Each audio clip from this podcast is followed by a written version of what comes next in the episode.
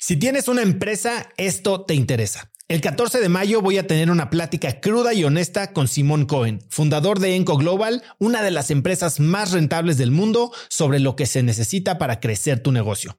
Después de muchos años en el mundo del emprendimiento y con la perspectiva de los cracks a quienes he entrevistado, hoy sé que la realidad es que no existe un secreto si es que quieres escalar. Lo que sí funciona es tener hábitos y sistemas sólidos, claridad en tus metas y aprender de quienes lo están logrando todo hoy, en tiempo real. Te invito a Business Hackers, un evento virtual en el que por primera vez Simón nos contará los detalles de su negocio para entender qué hay detrás de ese éxito y qué es lo que se necesita para replicarlo en tu propia empresa. Conéctate a Business Hackers desde donde estés el próximo 14 de mayo. Inscríbete hoy mismo en cracks.la diagonal hackers y encuentras el link en la descripción de este episodio. Este episodio es presentado por Diri Móvil, la innovadora compañía de telefonía celular que conecta a cientos de miles de mexicanos. Yo no sé a ti, pero lo peor que me puede pasar es quedarme sin datos en mi plan o quedarme incomunicado en eventos y no poder trabajar desde donde esté. Platicando con amigos sobre este problema, hace unos meses conocí Diri, que es el líder indiscutible en la venta de eSIMs digitales que puedes usar como línea principal manteniendo tu número actual o también como línea secundaria para siempre estar conectado en México, Estados Unidos y Canadá. A través de la aplicación de Diri puedes gestionar tu línea y elegir entre diversos planes como el que yo uso de 40 gigas al mes por solo 279 pesos. Por escuchar cracks, Didi te regala 7 días de servicio ilimitado totalmente gratis descargando tu eSIM gratis en didi.mx diagonal cracks. Didi se escribe D de dedo y R I.mx diagonal cracks. A la hora que decidimos pues, sacarlo de la ecuación, resulta que había registrado el nombre a su nombre. Se lo tuvimos que comprar esa es la cosa de, la naturaleza tan, tan específica de empezar una carrera tan joven a un nivel tan serio y de eso a brincar a, entender que es un trabajo y que neta están, estos que están ahí que llevan 15 años, 20, 30, 50, no es por casualidad ni porque estaban muy emocionados, o sea, es, es chamba. Estoy congelado, haz de cuenta, completamente. O sea, no, no, no, no podía de los nervios, pues, y tenía cero tablas necesito ponerme las pilas, necesito ponerme a ver artistas, hacer conciertos y verme en el espejo como niño chiquito y ver cómo me muevo y a ver, cómo, a ver qué me gusta y a ver qué no, ¿no? Y, empezar a hacer ese ejercicio, pero lo, eso lo hice ya firmado, imagínate. Tú eres el empresario, pero también eres el producto. Entonces es todo el tiempo hablar de ti. Es demasiado, demasiado hablar de uno.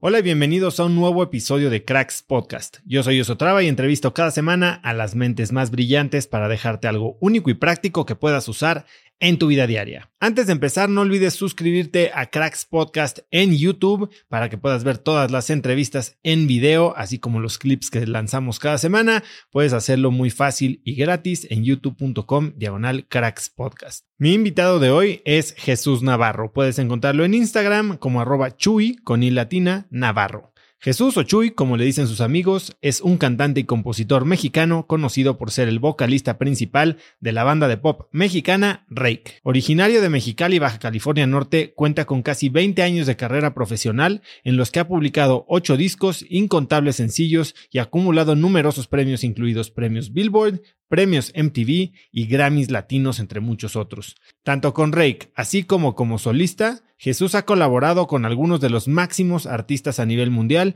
incluyendo a Armando Manzanero, Ricky Martin, Juan Gabriel, Sebastián Yatra y Wisin, entre tantos más. Hoy Jesús y yo hablamos de grabar con Juan Gabriel, de darte tu lugar, de ego y de alter ego, y de cómo crear confianza en un hijo, entre muchas otras anécdotas divertidas de la vida de un verdadero rockstar. Espero que disfrutes de esta entretenida entrevista con Jesús Navarro.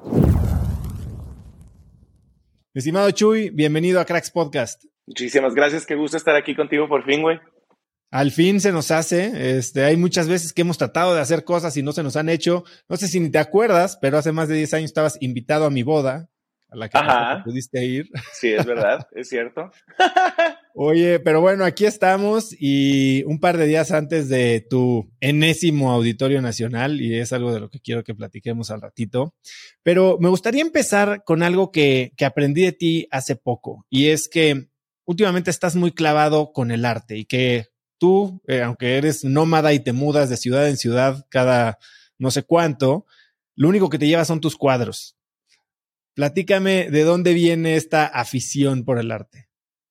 Pues digo, siempre me ha, siempre he agradecido todo lo, lo, lo que me emocione de ver, desde, desde videos musicales, revistas, eh, un desfile de moda, un cuarto, un cuarto, un cuadro, un lo que sea, ¿no? O sea, eh, y sí encuentro que justo cuando te mudas tanto y cuando tienes tan poca permanencia en la vida, de pronto estos detalles que son tan característicos, o sea, un, cuadro o una foto gran formato, hacen que un espacio se vea, sea reconocible, pues estés en donde estés. Entonces, te mudas de áreas, de ciudades, de continentes incluso y, y, em, se sigue sintiendo como casa. Entonces, eso es como una magia bien linda que creo que tiene, em, que tiene el arte visual, ¿no? Todo lo que puedes llevar y mover contigo. Y además de que Em, es mucho más simple trasladar eso que sillones, platos, cubiertos, vasos, este, sabes, como que todo, todo eso a mí me parece más fácil cada vez que me mudo vender y comprar y, o a ver qué, cómo me averiguo, pues. Pero lo permanente siempre termina siendo, pues, eh, el, el, arte, ¿no? Y por supuesto que la gente que compone mi casa, ¿no? Eso es lo más importante. Oye, y, platícame algo, ¿tienes algún artista preferido, eh, alguna corriente en la que te hayas clavado más últimamente? Pues mira, la neta es que le entiendo a relativamente poco. O sea, eh, lo mío es el arte contemporáneo porque es a lo que le entiendo. Me gusta, me gusta, sabes que también mucho, me gusta el tema de, de poder conocer a los artistas, de poder platicar con ellos, de entender su proceso, de saber el por qué y, y tener algo, algo de ellos entendiendo eh, eh, por qué existe, le da como otro, otro nivel de intención o de, o de entendimiento, ¿no? Digo, seguramente, o sea, si pudiera comprarme Rothkos y, este, ¿sabes? De qué, te digo, Basquiat y cosas así, te, te, explicaría otra cosa, ¿no? Pero que, por supuesto que me encanta ir a un museo y ver estas, estas como super obras y, este, impresionarme y entender un poquito más de dónde viene lo que yo tengo más a la mano. No sé, es como todo un proceso, ¿no? Creo que eh, también me emociona que estás, estás aprendiendo constantemente, que hay un montón de gente que lo entiende de formas diferentes y te lo explican y lo, compartes, lo comparten contigo. Entonces aprendes del artista, de la técnica, de la época, pero también de la persona que te lo está explicando, porque todos vemos cosas diferentes, ¿no? En, en una obra y un poquito que nos proyectamos en ella. Este, eso también me parece muy interesante. ¿Hay algún artista que hayas conocido recientemente que te haya llamado la atención su por qué? Justo eso que estás diciendo. Pues fíjate que el, último que me tocó, no sé si, si ha sido este, aún o si siga todavía, pero en el Munal hay ahorita una exhibición este, de, de un artista, híjoles, es que no me quiero equivocar, creo que estoy casi seguro que es guatemalteco, este, y, y nos, nos, este, nos tocó que nos diera, nos diera, este, todo un tour y justo nos explicara por qué, o sea, eh, hacía como, era una retrospectiva de su trabajo. Darío Escobar, se me olvidó decir el nombre, ¿verdad? Fuimos a ver la exhibición de Darío Escobar en el Munal em, y nos tocó que estuviera ahí y nos diera el tour y nos explicara justo por qué em, acomodaba la retrospectiva de su trabajo como en un reflejo de la obra del Munal, que son obras de los 1800, de, ¿sabes? De, artistas este, de, de, la época de la conquista y, y, del porfiriato y demás, ¿no? Este, entonces, bien, bien, bien interesante el ejercicio de no solamente aprender sobre su proceso y su rollo, sino cómo lo, cómo lo asemeja y lo, lo asimila a, a lo que hay acá, ¿no? En un espacio también tan importante culturalmente para nosotros como es el Munal. Este, y, y, nada, o sea, como que ese es, una, es un perfecto ejemplo, ¿no? De, de, de las experiencias que, que de pronto te tocan, o sea, te toca oír a gente que piensa y que procesa diferente que tú y sí les aprendes un montón. Y, aunque piensen diferente y procesen diferente que tú, ¿hay alguna similitud en, digo, ambos son artistas, ¿no?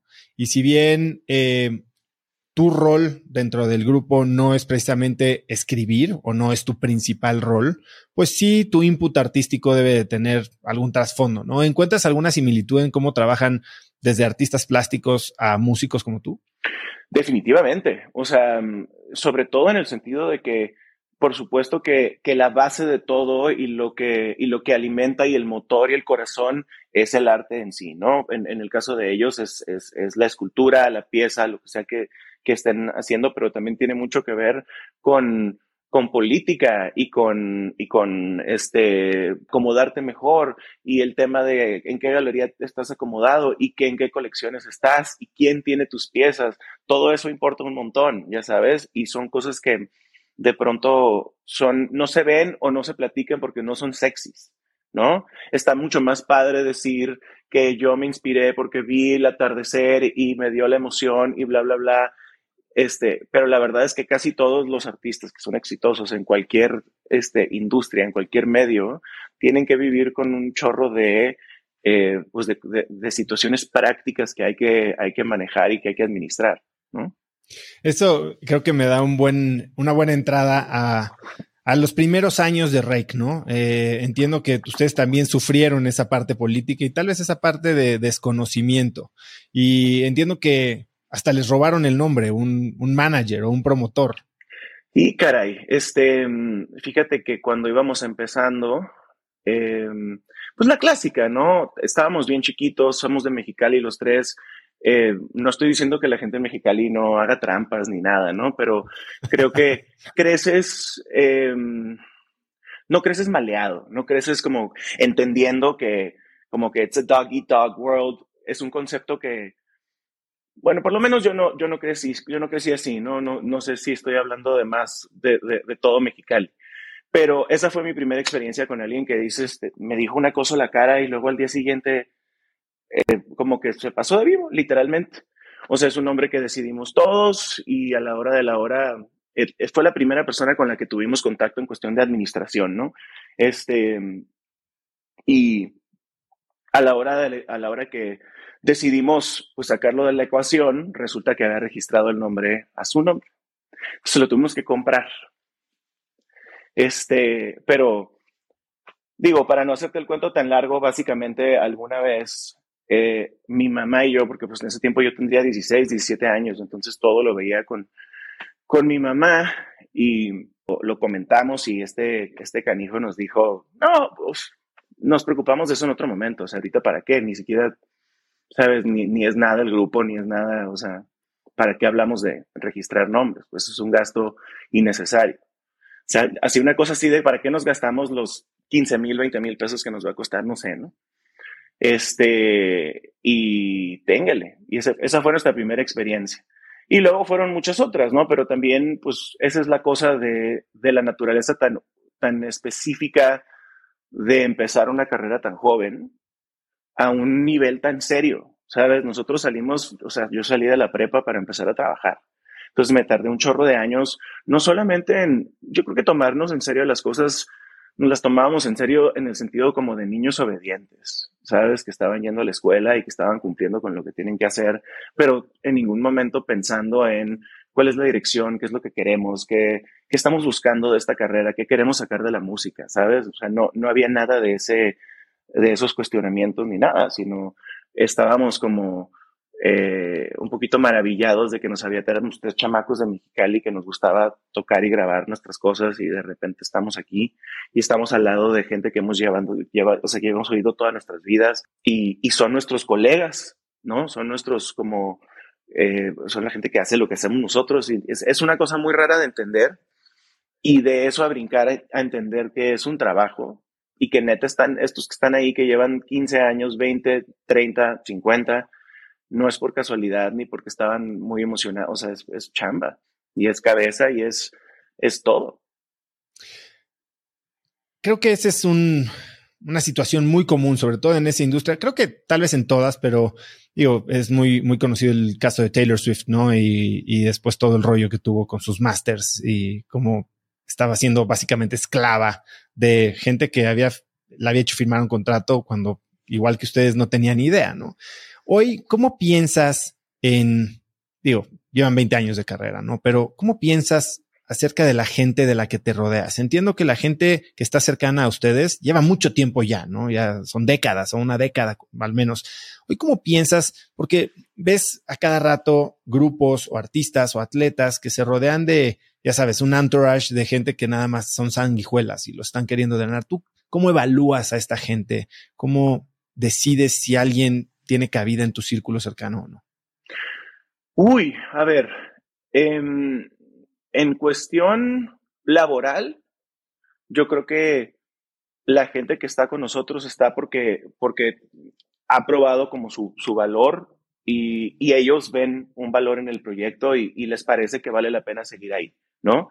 Y nosotros, a nosotros nos parece que vale la pena tenerlos, tenerlos en el equipo, eh, tanto con managers como con staff, con justo, incluso la disquera, ¿sabes? Eh, estamos en un punto, nosotros como banda, donde no, no necesitamos estar ni hacer nada por obligación, ¿no? Y digo, está por demás dicho que Sony Music no se va a morir de hambre sin nosotros, ni, ni, ni nuestros managers, ni, ni, nadie más, ¿no? Es una, es una situación creo que muy, bueno, no sé, es la situación donde más me gusta estar a mí porque me parece muy equitativo, ¿sabes? Todo lo que estamos haciendo lo estamos haciendo porque nos sirve a todos, porque es una oportunidad para todos de crecer, de aprender, de, de encontrar este fulfillment, ¿no? Y en el momento que no sea así, nos despedimos con mucho amor, nos damos un beso y un abrazo y cada quien sigue su camino, ya sabes. Y en, el, en, el, en la cuestión este, emocional y social, o sea, en cuestión de mis amigos y parejas, no, no, no encuentro que haya sido nunca un tema en mi vida. Como que para bien y para mal, a mí me parece que la gente es súper fácil de leer. Se me hace que, que de entrada te dicen qué ven en ti y qué quieren de ti, ¿no? Eh, y, y tú, tú sabes si le entras o no y si juegas el juego o no. También yo soy una persona que no tiene issue con, con la banalidad y con la super, superficialidad. Yo no tengo rollos con llevarme con alguien por años y no saber bien cómo se apellida, ¿sabes? O sea, tengo amigos entrañables y, y, y cercanos y, y, estoy rodeado de familia y tengo una vida, una vida emocional muy profunda y muy real, pero también tengo un montón de gente que, que, veo y que quiero más o menos y me da igual. Y, o sea, eh, que sé que, que, de pronto si, si Rex se fuera la chingada y que no, las cosas no funcionaran, no me vuelven a hablar en la vida, pero no pasa nada, ¿sabes? Igual y yo tampoco hablaría con ellos si no fuera por alguna otra estupidez que veo. O sea, se me hace que, que la gente que, que quieres y te quiere bien, generalmente sabes quiénes son. ¿No? Igual, la vida te da sorpresas y, y, y decepciones y demás, pero por, por lo general creo que todos somos, somos bien honestos aunque no queramos ser. Esa es mi perspectiva de la gente. Hace poco eh, tuve como invitada a Altagracia Gómez, que muy joven, 31 años, eh, directora, presidenta de un complejo industrial gigantesco, y justo me decía eso. O sea, el que diga que las relaciones no son por conveniencia, te está diciendo mentiras. De alguna u otra manera estás en una relación porque ya sea económica, política o hasta emocionalmente te conviene. 100%. Aquí la cuestión es ser claros. o sea, sin duda, estoy de acuerdo. Creo que mientras, mientras, bueno, ni siquiera, no, no sé si, si sea de mutuo acuerdo. Creo que mientras tú tengas claro qué esperas de cada persona, ¿no? Y eres y seas justo con los demás, vas, porque también, ay, no sé, o sea, encuentro, mira, tenemos el famoso. El famoso Bowie. Este, es que no sé, se me hace bien difícil generalizar hablando de personas, porque todos somos tan diferentes y procesamos tan diferente y buscamos cosas por diferentes razones y, y de formas distintas también.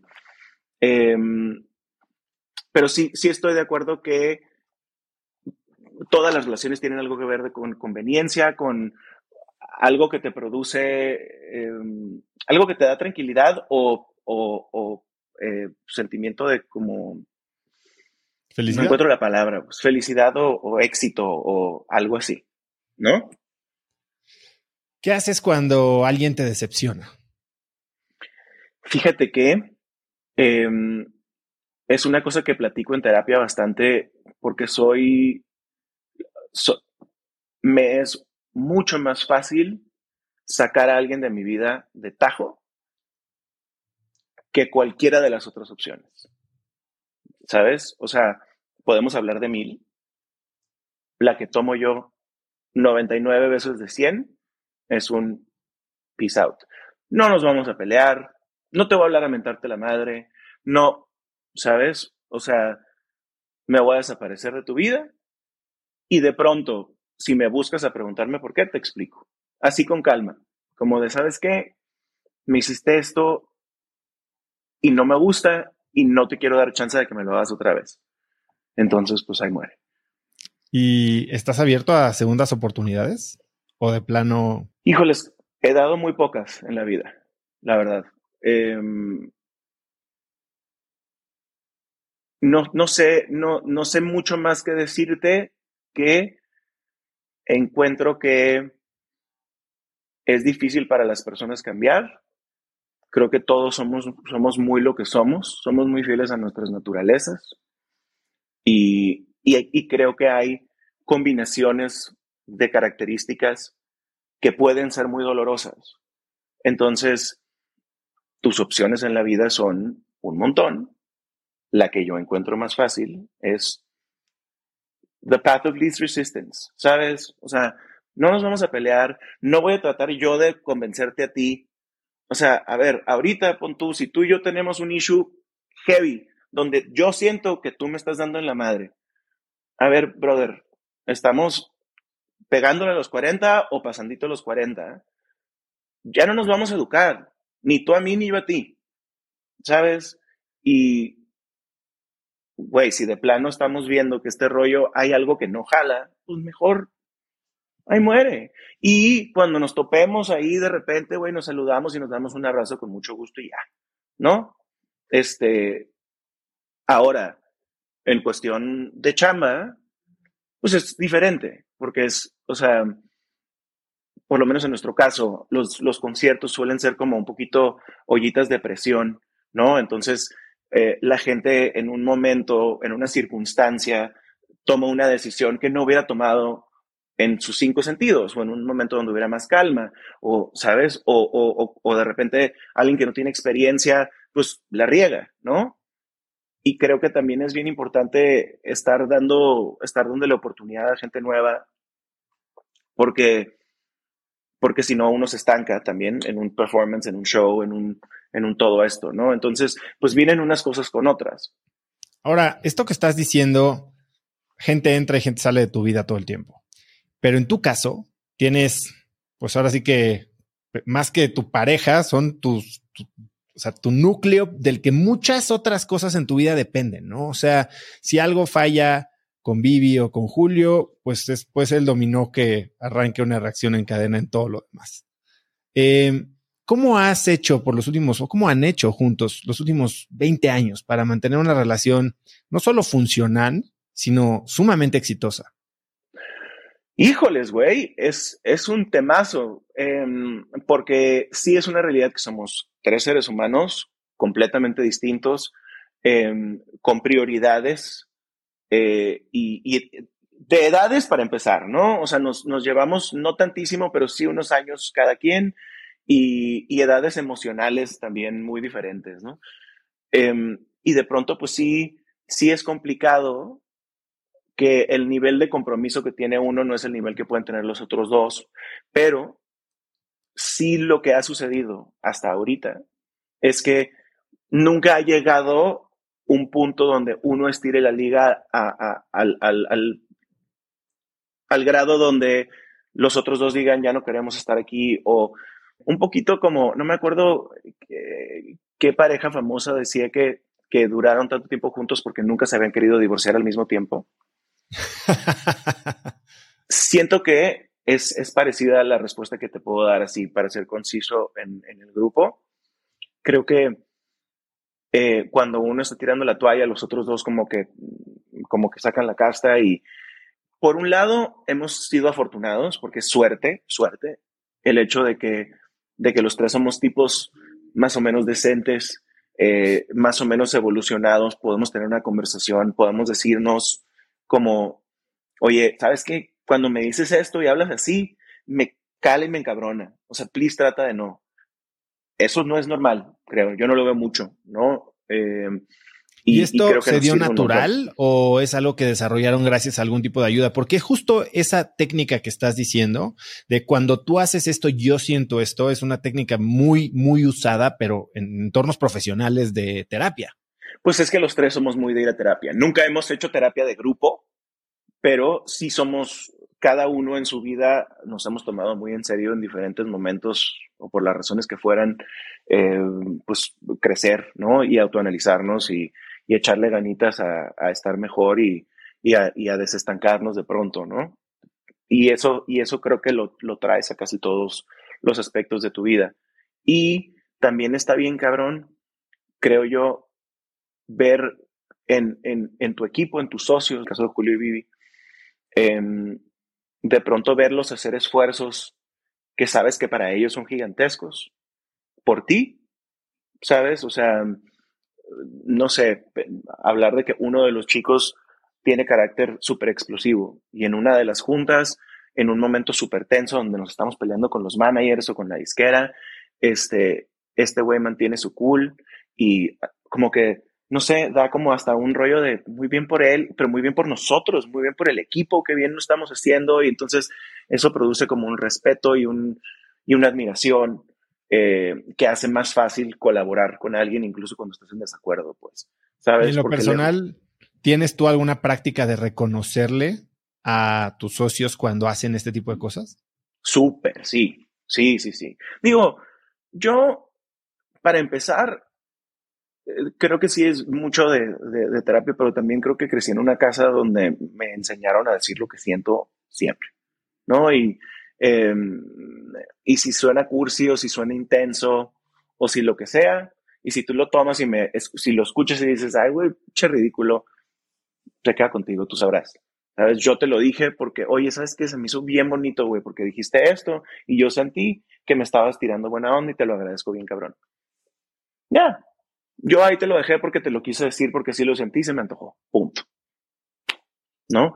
Este, y con estos güeyes, Em, creo que ha sido, te digo, en eso en el sentido de, de, la suerte, pero también, pues lo otro, ¿no? Que sí le hemos talacheado a tener, a tener esta comunicación, a, a, tener estos momentos donde justo cuando de pronto hemos sentido que estamos a punto del quiebre, ¿no? Em, a ver qué está pasando. ¿Estamos hartos de qué? ¿Estamos hartos de nosotros? O sea, de yo estoy harto de ustedes dos, o estamos hartos de, de la gira, estamos hartos del manejo, estamos hartos de la o sea, de la música que estamos haciendo, tenemos que tomar otra dirección. Em, y hasta ahorita hemos logrado seguir como redireccionando cada vez que, lo hemos necesitado o, como, o, que lo hemos querido hacer, supongo, ¿no? No sé si te acuerdas, pero obviamente han tenido unas buenas peleas, ¿no? Entre ustedes. Y por ahí me contaron de alguna pelea que incluso hasta dejaron de hablarse porque no te podías bajar de la camioneta saliendo de un bar para ir al baño. Ah, canijo. Ah, híjoles, ya, pero no, no al baño, o sea, en, la calle, ¿no? Exactamente. Es el, tema. Híjoles. Cuéntame esa historia.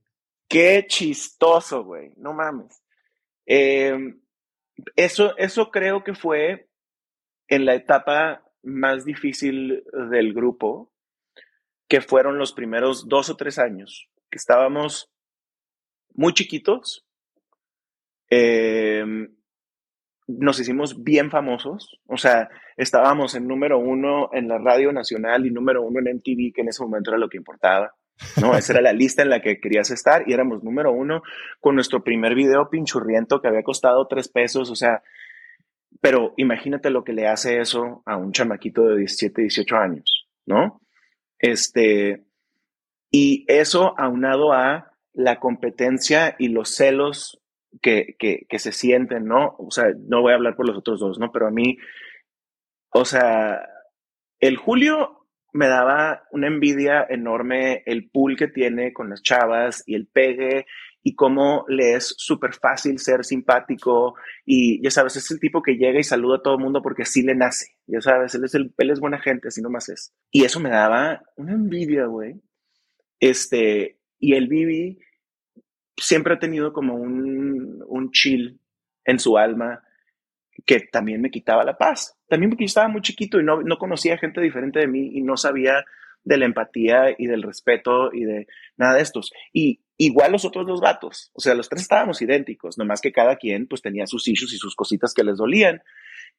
Y creo que eso, eso fue uno de muchos ejemplos eh, de pendejadas por las que nos peleábamos, porque literalmente nos, nos terminamos agarrando a gritos por si era normal o no normal haber hecho pipí como en la calle, en la banqueta. Y entonces Julio decía que sí, yo decía que no, y, pero o sea, grito pelón. Pero, güey, te digo que neta teníamos, o sea, 18 y 19 años, pues, ¿sabes? y estábamos ya bastante servidos, o sea. Me llamó mucho la atención esa historia porque, según mis fuentes, el issue no era hacer pipí en la banqueta, era hacer pipí en una botella. En una botella, güey, tienes toda la razón, en una botella. Ahora, ¿Por qué me causó tanta risa y por qué lo estoy sacando esta conversación? Porque en una de mis primeras entrevistas hace cuatro años, antes yo grababa sin video y así como estamos tú y yo remoto por Skype. Ok. Pero así como dijimos hoy, oye, si tienes que ir al baño, cortamos y vas al baño, yo no me atrevía. O sea, yo nunca me hubiera atrevido a decirte, oye, Chuy, me estoy haciendo pipí, dame chance. Y no me atreví. Y entonces lo que tuve que hacer, mientras hacía una entrevista, es agarrar mi termo de agua y mientras hacía la entrevista, hacer pipí en mi termo de agua. ¿Cómo crees? y viendo la cámara. O sea, no, pues no había cámara, no, había cámara, era, era sin video. ¡Qué risa, güey! Entonces, cuando me la contaron, dije, I can relate. Sí, sí, sí, sí, lo entiendo. No, güey, sí es cierto. O sea, pero no sabes, tú sabes los gritos. O sea, ahorita me acuerdo y me puedo al ratito vienen, vienen el Julio y el Vive a la casa y o sea, les voy a recordar esta historia porque no No, no, no, no, no, no, no. Pero sí, no, mil de esas, ¿eh? O sea, porque además en esos tiempos eh, nos traían en friega, o sea, no nos daban tiempo ni de respirar. No digo, eran los, eran, eran, eran, los tiempos, eran las usanzas, era lo que se necesitaba porque a diferencia de ahora donde tal vez puedes hacer, no hay, hay redes sociales, hay más amplificación, antes tenías que ir a hacer los medios locales de cada ciudad, de cada, o sea, pum, pum, pum, pum, pum. Y así anduvimos años, los primeros años, y además vivíamos juntos en un, en un departamentito chiquitito. Entonces, neta, no teníamos descanso de nosotros tres, pues. Estábamos juntos todo el tiempo, para el trabajo, pero en la casa, pero teníamos los mismos amigos, y era también, pues, la neta, cuando más inmaduros y calientes estábamos, pues no sé cómo decirte. Quiero regresar un poco ¡ah! a, esos años, porque bueno, pasado mañana vas a estar en el Auditorio Nacional, obviamente como show principal, pero a los 18 años hiciste tu primer auditorio como telonero para Sin Bandera. Sí. Cuéntame de ese día. Híjoles, em, yo me acuerdo de nomás así estar mareado de de nervios y de, de, angustia, de cosas que no entendía, ya sabes. Este, me acuerdo que íbamos recién, estábamos ya firmados en Sony. Había venido un par de veces a la Ciudad de México con mis papás de chiquitos. Es la primera vez que venía, que venía solo. Este, veníamos, veníamos con este, con este manager que nos acabó robando el nombre. Este, y, y nos venían a como presentar a quienes serían nuestros managers por, por, por, el resto de nuestras carreras hasta ahora, ¿no? Que son, que son David West y Jorge Juárez. Em, y como parte de esa presentación era como Sony nos traía con ellos y ellos nos traían a abrirle estos dos conciertos que tenían sin bandera, seguidos en el auditorio. Eh, nosotros nunca habíamos visto un, un, lugar tan grande, o sea, en general, ¿no? Nos, nos pusieron en, creo que en el Hotel W, que era como la novedad en el momento. Entonces, neta, estuvo bien chistoso porque fue la primera vez que vinimos y como que sentíamos, fue como que cuando nos sentíamos que estábamos viendo la, la película de artistas, ya sabes, que llegamos al hotel más groovy de la ciudad y, este, y podíamos pedir lo que quisiéramos y entonces le íbamos a abrir los shows sin bandera, pero entonces también, este, pero entonces eh, también estaba no sé qué otro artista y no sé qué otro artista y entonces venían y nos felicitaban porque qué padre nuestra primera no sé qué y o sea, ya sabes, ¿no? Como que todo estuvo súper surreal. Em, si, si encuentras un video de esa, de esa presentación, no, no sabría dónde buscarlo, la verdad, pero está bien loco como estoy congelado, haz de cuenta, completamente o sea, no, no, no, no podía de los nervios, pues, y tenía cero tablas. Entonces, pues, o sea, fue de las primeras veces y después de esa ocasión, sí como que dije, necesito ponerme las pilas, necesito ponerme a ver artistas, hacer conciertos y verme en el espejo como niño chiquito, ¿no? Y, y ver cómo me muevo y a ver, cómo, a ver qué me gusta y a ver qué no, ¿no? Y, y empezar a hacer ese ejercicio, pero lo, eso lo hice ya firmado, imagínate. Si dices que te tardaste años en desarrollar ese personaje del escenario, porque aparte te daba pena, ¿no?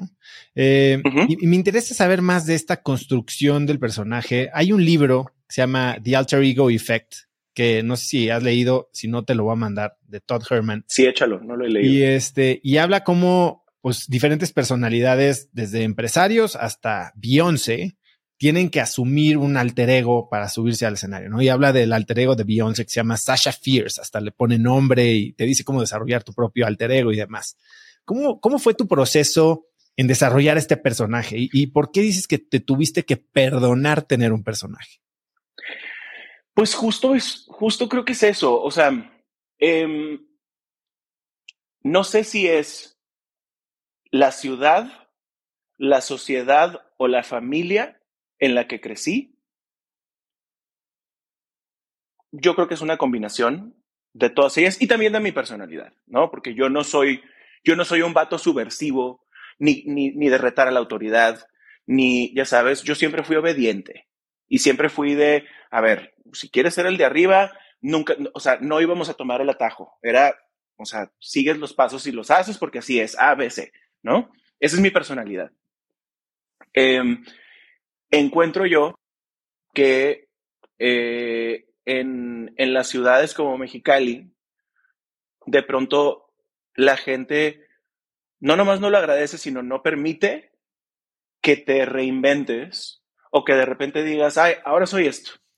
Ya sé que antes era esto, pero ahora soy esto. Como que es así de, ¿quién de esto ahora de que ahora resulta que eres bien ya sé, no sé, vegano y te la pasas comiendo carne, o resulta que eres todo, eres todo fit y güey, antes te echabas una cajetilla, como que ese tema de, de, cambiar y evolucionar, no sé, yo lo veía como muy criticado de, de chavito, ¿no? Eh, y de alguna manera se me hacía un poquito así, como medio poser, como de, ay, ahora resulta que voy a llegar y me voy a subir al escenario, voy a, ¿qué? ¿No? Si soy el pinche Albertito de Mexicali que, ya sabes, y y entonces de pronto te das cuenta que más bien el público está pagando un boleto a ver para ver a alguien que valga la pena ver. No de, ay, aquí estoy yo, muchas gracias. No, pues, si vas a dar un show y estás vendiendo un show, tienes que dar un show, ¿no? Te tienes que preparar y tienes que estar más perro y tienes que traer más elementos y tienes que, tienes que darle a la gente algo, algo de, qué agarrarse, de qué acordarse, ¿eh? más que los demás, incluso, ¿no? Este, en la medida de tus capacidades, supongo, ¿no? Pero sí creo que fue un proceso de años irme dando permiso de ser como, primero de, de, de crearme un personaje, ¿no? Que no sea la realidad del ser humano que soy, que sea una cosa inventada y que existe nomás para el escenario, para cuando se prende la cámara. De ahí, agrégale el, o sea, los matices del personaje, ¿sabes? Entonces, cómo soy, cómo me muevo, cómo me visto, eh, ¿sabes? De repente ser estrafalario, no, a mí no me enseñaron eso, ¿sabes? Y en mi casa nadie en mi familia es estrafalario, todo el mundo es gente súper prudente, súper correcta, súper, o sea, ya sabes, y de pronto está bien loco porque tienes que decir, tienes que darte permiso, pero de repente dices, a ver, sí soy extravagante, pero no soy de, o sea, sí me puedo poner un traje completamente rojo, pero no soy de lentejuelas y shakiras. Pero me las tuve que poner para saber, porque como por muchos años ni me hubiera dado permiso, pues había que saber, ¿no? O en algunas fotos salgo con un chingo de lente y un chingo de anillos. No, no soy yo del tanto lente y tantos anillos, dos que tres, poquito. Pero necesitaba darme permiso para ver si soy, para saber que no soy. Ya sabes, todo ese proceso ha sido como un, un rollazo, pues. Y, pues, o sea, me imagino que no era, no era la intención cuando platicábamos antes de la entrevista, pero en, en un podcast que hice también muy conocido, justo creo que es un buen ejemplo. Crecí yo en un mundo donde cuando uno hacía promo o cuando hacías o cuando alcanzabas ¿no? alguna ventana al público, lo hacías a través de medios tradicionales, ¿no? La televisión o la radio, que, que vienen con un montón de, de, condiciones y de censuras, ¿no? Porque digo, entendiendo que lo están, lo viendo todo tipo de personas y niños y demás. Entonces, tienes que cuidar tu lenguaje, tienes que cuidar este, la manera en, en la que dices las cosas, tu tono, bla, bla, bla. Además de que, pues en este país, había muy poquitos espacios y no había mucho más que hacer. Tú te tenías que medio que acomodar a la fórmula, ¿no? Y de pronto aparecen espacios como el tuyo, ¿no? Donde uno puede hablar como quiera, de lo que quiera. Y, y de pronto yo en este espacio termino hablando un poquito como si estuviera rodeado de mis cinco mejores amigos eh, pero como con un grado de inconsciencia y de, y de como eh, ceguera al privilegio, que hasta yo cuando lo vi después dije, qué hueva, ¿sabes? Y qué hueva porque así hablo, ¿sabes? Y qué hueva porque así pienso. Entonces, madres, ¿no? Y reacomodar todo eso y luego también decir, no, a ver, este no es mi personaje y además no es la persona que quiero ser es todo un, un, rollo de ir como, pues como midiéndole el agua a los camotes. Es justo lo que te quería decir, porque hablabas de redes sociales y creo que hoy muchas personas están creando personajes para redes sociales, personajes que llegan a polarizar o a perpetuar cierto tipo de imagen y que les dan muchísima viralidad y fama y ingresos, pero que definitivamente no son la persona que hay detrás, ¿no? Y, en qué momento o cómo marcas la línea para que el personaje nunca se coma a la persona? ¿Cómo vives? Porque dices que tú no eres actor. Tú no podrías actuar porque no puedes vivir con la mente de otra persona, ¿no? Y que crees que los actores que lo hacen, pues por algo tienen un tornillo ahí medio zafado. Pero al mismo tiempo, crear un personaje es un poco lo mismo. Ah, de lo que yo de lo que yo veo de la gente que yo conozco, nosotros tres somos dentro de lo que cabe de la gente más normal que hay. Y las otras personas que te puedo decir que más o menos platiques con ellas y son gente también, tenemos en común que tenemos vida, mucha vida afuera de la chamba, ¿sabes? Nuestros mejores amigos no son cantantes, Nuestras parejas no son actrices ni actores, no que tuviera nada de malo, está perfecto, la gente que vive siendo famosa y todo su mundo es fama, está chingoncísimo, perfecto. Pero creo que vivir enfrente de los reflectores inevitablemente te debe de enfocar. O sea, para mí es bien importante regresar a platicar con mi hermana, ¿sabes? De pronto. Y, y como decir, no, a ver, espérate, estamos hablando de pendejadas. Esto es puro ruido. Tú sabes que esto es la verdad. Esto sabes, te, está, te están diciendo esto y te choca porque te checa este pedacito. Todo lo demás, tíralo. Esto, ¿qué vas a hacer al respecto? Ah, perfecto, esto se puede solucionar, ¿no? Y si no se puede solucionar, modo, ¿sabes? Como que también, te digo, es bien difícil no dejar que la cantidad de input que tienes de, del exterior no te afecte, ¿no? Es, un poco justo a lo que quería llegar, porque tú dices, gran parte de mi input no tiene nada que ver, ¿no? Y me jalan las orejas y mi mamá me pone a lavar los platos cuando voy y me hace pararme a, poner la mesa.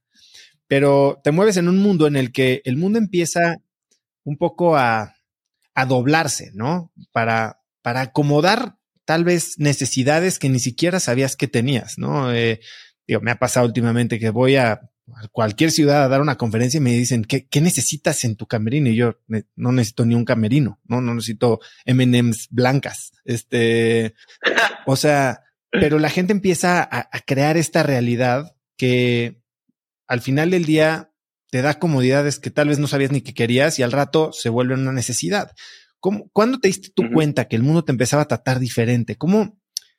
La pregunta al final del día es, el ego te lo van construyendo y al final te la crees y es muy conveniente y muy cómodo. ¿Cómo lo manejas? Hmm. Mira, en mi experiencia, en la experiencia de Rake, creo, em, definitivamente al principio hubo este rollo como del mareo, están pasando cosas y demás, pero Em, cada, cada detalle que ha ido sucediendo en cuestión de chiqueo, de cosas que te, que te marean, lo hemos tenido que ir ganando y exigiendo, ¿sabes? O sea, nosotros no nos tocó por las razones que tú quieras, ¿no? Yo creo que mucho tiene que ver con que empezamos en, una, en un mundo de la música que se estaba muriendo, ¿sabes? O sea, los que están empezando ahorita entraron a, una, a unas disqueras ricas, que hay presupuesto para todo y bla, bla, bla, ¿no? Nosotros empezamos cuando empezaba Napster y cuando las disqueras habían dejado de vender discos y no sabían cómo hacerle para, para que la gente pagara su música, porque estábamos todo el mundo bajando música ilegalmente, porque no había una mejor alternativa y porque no entendíamos lo que significaba, ¿no? El punto es que no había dinero para nada. Y los shows se vendían baratos y todo era, ya sabes, como de peso. Y a lo largo de los años, por ver cómo, cómo van funcionando otros artistas, cómo trabajan los demás, hemos ido aprendiendo a, a estructurar, a exigir, a, porque también es bien chistoso cómo si eres un artista de cierto nivel y tienes cierto calibre y has hecho ciertos, tienes ciertos números unos, una cierta cantidad de plays, de números, ventas de discos, lo que sea, como lo quieras medir. Pero no pides, no exiges, no, es bien chistoso, pero la misma industria te ve como, como chiquito. O sea, yo me acuerdo cuando vivíamos, cuando vivíamos los tres Rakes en México, que vivimos en México muchísimos años. Empezamos, empezamos a trabajar acá y, y, no nos fuimos hasta hace como, no sé si seis o siete años, que no me acuerdo qué, qué, qué espacio importante en la televisión estábamos tratando de conseguir. Y que llegó otro artista nuevo y se lo dieron a él o ella. No me acuerdo, te juro, no me acuerdo los protagonistas, ¿eh? no estoy editando la historia. Eh, pero el punto es que cuando nuestro publicista pregunta qué pasó, que ese espacio era para nosotros y ya lo teníamos platicado, como que dijeron, no, pues es que los que aquí están, son bien lindos, siempre, siempre los podemos tener. Dices, ah, cabrón. No, pues, entonces sí la estoy regando, ¿no? Sí hay que darse su taco. Aunque no fueran necesariamente nuestra naturaleza, nosotros seríamos más de la idea de, pues, hacemos lo que toca, cobramos lo que cobramos y, y, sigues adelante, ¿no? No hay necesidad de, de hacer faramaya por hacerla, pero pues parece que sí. Entonces son, son como cositas que vas entendiendo. Em, y regresando a tu pregunta, todo lo que, lo que tenemos ahora, que sí, la verdad es que no somos, no somos una banda fácil de mover, ni de, ni de llevar, ni de nada. O sea, yo, a diferencia de ti, para nada soy de los que no necesita camerino, o sea, necesito todas las cosas. Pero es porque neta sí me tocó que me trajeran por años de, ah, pues ahí en la esquinita hay una silla y no hay botellas de agua, pero si quieres, ahorita le pido un vaso a este güey y que te dé la mitad de la suya. Mira, dale. Y dices, no. Y entonces, eh, sí, pues llega un punto donde dices, no, pues a ver, espérate, vamos a posárnosla bien. Y si me van a traer como mula, pues vamos a, vamos a chequearnos. O sea, una mula nice. Exacto. Chuy. Sí. Hoy, hoy eres alguien que irradia confianza, ¿no? Y, y, yo de los conciertos, y no porque estoy contigo, más divertidos que he ido en mi vida fue el que hiciste en la Arena Ciudad de México eh, hace un par de años. Ah. Y y la verdad es, es una presencia escénica muy, muy impresionante y, y, y que, y que contagia, bueno, pues había 14 mil, 15 mil personas ese día, pero no siempre fue así. Y, y tú dices que de chico eras un, un niño muy inseguro, ¿no? ¿Cómo, uh -huh. ¿Cómo era esa persona? Porque cantas desde que eres muy chico y cómo diste el salto en este aspecto de la seguridad. Sé que tu mamá, bueno, obviamente tuvo un rol muy importante. Sí, no, a ver, yo creo que sigo siendo un güey bien inseguro. O sea, tengo mucha, tengo mucha seguridad en mi trabajo porque lo llevo haciendo mucho tiempo, ¿sabes? Y lo he pulido y tengo certeza en eso.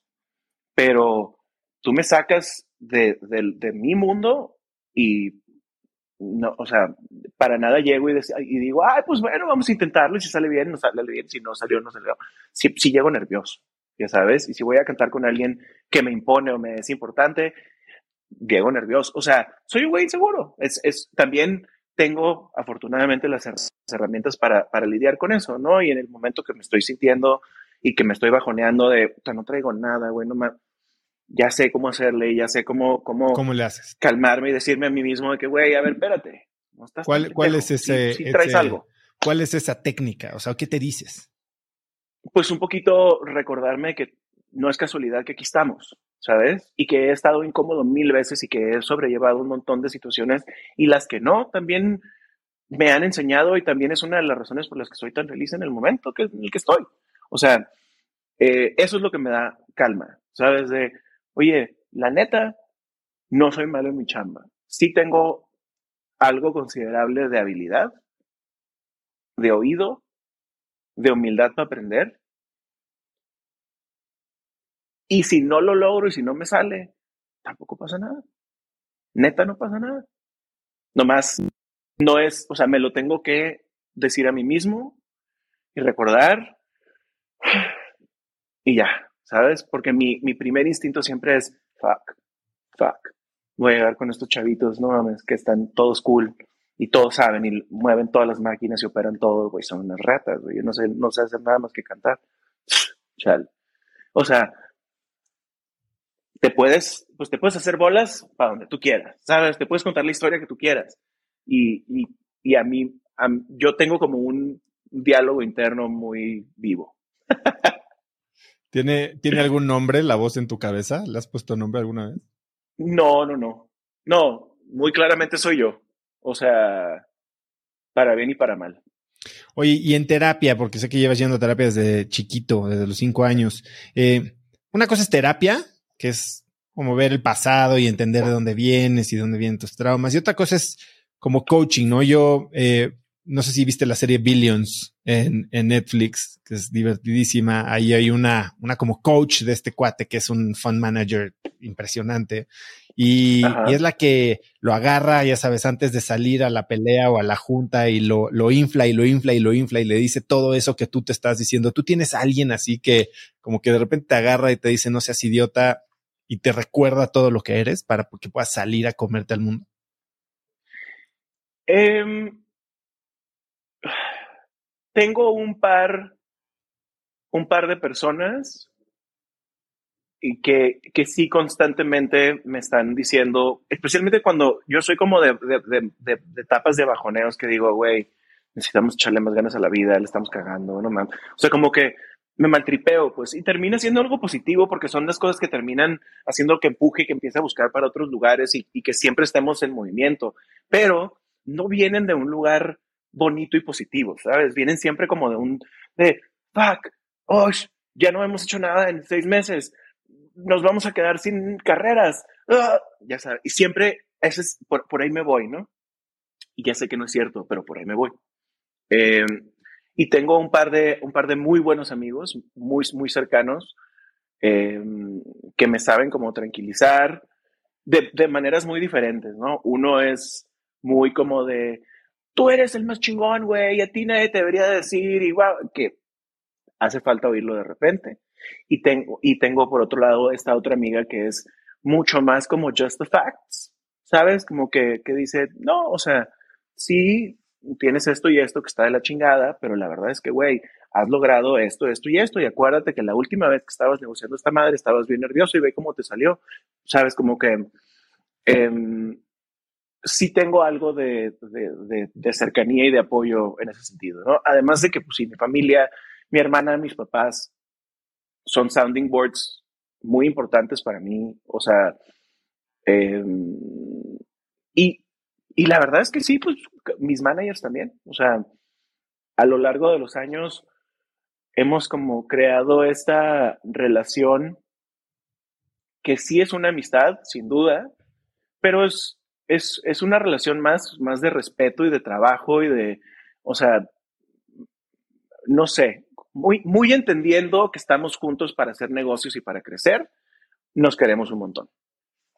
¿Qué te decía tu mamá cuando no tienes una carrera o esta serie de eventos que te pueden comprobar que ya lo hiciste una vez y que lo hiciste muy bien? Hace poco pusiste algo en Instagram que decía que lo mejor que le puedes dar a un niño inseguro es ese apoyo, ¿no? Esa seguridad como, como padre. ¿Qué te decía tu mamá? Si yo quisiera decirle algo a un hijo que es inseguro. Más que palabras, digo, es que no, la neta no, mis papás no, no, no eran de, de, de palabras de aliento. Eh, vacías, ¿sabes? No, eh, mi, mis papás, mi papá un poquito más, mi papá un poquito más como de, de, mi hijo no puede hacer nada malo y está hermoso y todo lo que haga está bien, ¿no? Mi madre es, es bastante más crítica, pero la cosa es que crecí en un entorno con unos papás donde había, sabía yo que me amaban tanto, que las críticas de repente no, no me dolían. Si hacía algo mal, me decían, ah, no salió bien hoy esto, ¿sabes? O hice unos dibujos y, ah, no, bueno, para pintar no eres bueno. O si sí, tienes que trabajarle más porque this is not pretty. O sea, no. ¿Sabes? Ese, ese, en ese tipo de casa crecí. Pero eh, no sé cómo explicarte. O sea, siempre fue, siempre me sentí bien amado, bien seguro, bien, bien cobijado. Eh, pero sí siempre sentí que, me, que había mucha exigencia sobre de mí, ¿sabes? En cuestión de calificaciones, en cuestión de, de lo que estuviera haciendo extra, ¿sabes? Si estuviera en, en, una clase de música, a ver, toca, siéntate, este, ¿sabes? Si estaba tenis, ah, vamos a ir el fin de semana al tenis para, para ver cómo vas, o sea, siempre, siempre con un grado de, siempre me sentí comprometido con mis jefes, muy, muy chistoso. Pero también, te digo, tiene que ser mucho de mi personalidad, porque crecimos con los mismos papás y mi, mi hermana nunca se sintió tan presionada como yo, tal vez. Este, no sé. No sé, pero, híjoles, no sé qué contestarte en, para ser conciso tu pregunta, pues. O sea, en mi caso fue, yo sabía que la, la cosa más importante de la vida de mis papás era yo. Y eso creo que me daba mucha, mucha seguridad. No, no, no me extraña que no lo puedas poner en palabras, pero justo lo que estás diciendo es algo que hace poco una de mis invitadas, Pamela Casís, justo decía. O sea, si tu hijo se siente seguro en tu casa, todo lo demás le va a valer gorro. En tu casa tienes que hacer esa chamba y se hace con acciones, ¿no? Eh, hace momento decías que, bueno, te pones nervioso cuando llegas a grabar con alguien, pues, que te impone o que has admirado y ciertamente has tenido tu fair share de, de esas experiencias. Eh, grabaste con Juan Gabriel un mes antes de que se muriera. Cuéntame sobre esa experiencia. Híjoles, güey, fue sí de las cosas más surreales, porque Juanga era de estas personas que, que vivía siendo Juanga de verdad, ¿sabes? O sea, em, todo, todo, todo su mundo, su casa, su entorno, sus amigos, su todo estaba como empapado de él, ¿no? Y de, y de Juanga. Y digo, era, era don Alberto, en, ¿sabes? En, el, en, el, camerino y platicando era, don Alberto. Em, pero, pero de todas maneras, muy, no sé, no sé cómo explicarte, o sea, muy, muy chistosa su manera de llevarse, su manera de hablar, como con la certeza de una persona que, que, lleva, que llevaba toda su vida, que cada vez que hablaba, que abría la boca, todos nos acercábamos, ¿sabes? Todo el mundo nos callamos a ver qué va a decir, ¿no? Porque, porque, entonces, muy, muy chistoso. Em, siempre convivir con artistas así, ¿sabes? Como tan longevos y que han sido tan exitosos por tanto tiempo, es, es muy chistoso porque tienen como una, no quiero que suene mal, pero es como medio una desconexión de la realidad, como que no pisan el suelo, ¿no? O sea, creo que me vas a entender lo que te voy a decir, tú que hablas con tanta gente tan exitosa. Creo que muchos de los grandes empresarios tienen un rollo muy cabrón como de, como de soy el dueño de la verdad de aquí mis chicharrones truenan. Pero sí están bien conectados al mundo, ¿sabes? Están viendo las noticias, están viendo, ¿sabes? Lo que pasa en la bolsa, lo que, o sea, they're here, ¿no? Creo que lo que pasa mucho con, con los artistas como Juan Gabriel es que, es que ellos se hicieron un mundo y ahí viven. Y si tú quieres platicar con ellos, tú tienes que ir para allá. No estés chingando de que vienes tú y entiende la normal. No, no, no, no, no. Tú vas a Juan Gabrielandia, si quieres, ¿no? Eso es lo que sentí de él. O sea, este, le pregunté que por qué le decían Juan Gabriel, porque estaba nervioso. Y es la peor pregunta. No sé, qué, o sea, no sé qué vergüenza y me echan carrilla todavía los rakes. Porque pues, o sea, a mí lo peor que me puedes preguntar es que por qué rake. Ya sabes, es de, no mames, llevamos 20 años, no le chingues. Investiga un poquito. Ajá, güey, Wikipedia, ¿no? Pero, pero pues, ¿qué te digo? O sea, literalmente estoy sentado con él al lado, no tenía que decirle, no, ¿qué chingados le dices a Juan Gabriel? ¿No? Este, y entonces le pregunto, y me contesta así de, ay, mi amor, a mí me queda voz para cantar, no para contestar. No sé si me dijo tonterías o como, o sea, ya sabes, como que, pero me lo contestó así con una ligereza y con un de, y los otros dos así de, Y yo quería hacer un hoyo y esconderme. y te, dijo una frase, ¿no? El búfalo le abre paso al tigre. Sí, caray. Este, resulta que eh, le, estaba como súper into el horóscopo chino, ¿no? Y él era búfalo y yo era tigre, yo ni sabía que era, que era tigre. O sea, yo no, no había, después obviamente de, de, esa experiencia, pues ya me empapé de qué se trata y de qué va. Pero sí, como que básicamente me dijo, no sé si sepas, pero en el horóscopo chino, como en la naturaleza, el búfalo abre paso para que el tigre pueda llegar y cazar, ¿sabes? Entonces, básicamente, yo, o sea, yo, yo hice para que tú hicieras. Y así de, ya sé. La neta sí. Y sí lo veo así, ¿eh? O sea, yo sí creo que. Em, pues en un montón de sentidos, o sea, fue, fue pionero y fue transgresor y fue, este, como que retó al status quo, no sé, hizo un montón de cosas en un, en un tiempo donde no se hacían, ¿no? Entonces, me encantó me encantó poder eh, pues vivir este ratito con él y poder comentarlo así, ya sabes. ¿Y te dejó algo? Eh, ¿Cambiaste algo en tu manera de pensar sobre, sobre ti, sobre tu rol, sobre tu personaje, sobre tu carrera después de esta breve interacción? Sin duda, sin duda. O sea, si para empezar, como, como grabamos canción y luego, luego en el mismo día grabamos video, eh, estuvimos juntos unas ocho horas, pero juntos, juntos de estar en el mismo espacio platicando sin parar, ¿no? Entonces, pues sí hubo rato para intensiar y para hablar, y entonces hablaba él mucho de la presencia escénica y de cómo me veía a mí como todavía nervioso y que todos mis movimientos eran como bruscos y rápidos y, y como todo en el escenario tiene que ser lento, ya sabes. yo, es que es la, no hay nada más gozoso, no sé si lo viste tú alguna vez en vivo, pero era la cosa más espectacular de ver en vivo porque él se le estaba pasando riquísimo y tú lo veías y decías, güey, quiero ser él y quiero sentarme con él a tomar un tequila en su casa y quiero escribir una canción, o sea, neta, no mames, lo quiero tener cerca, ¿cómo le hago? Pues ya sabes.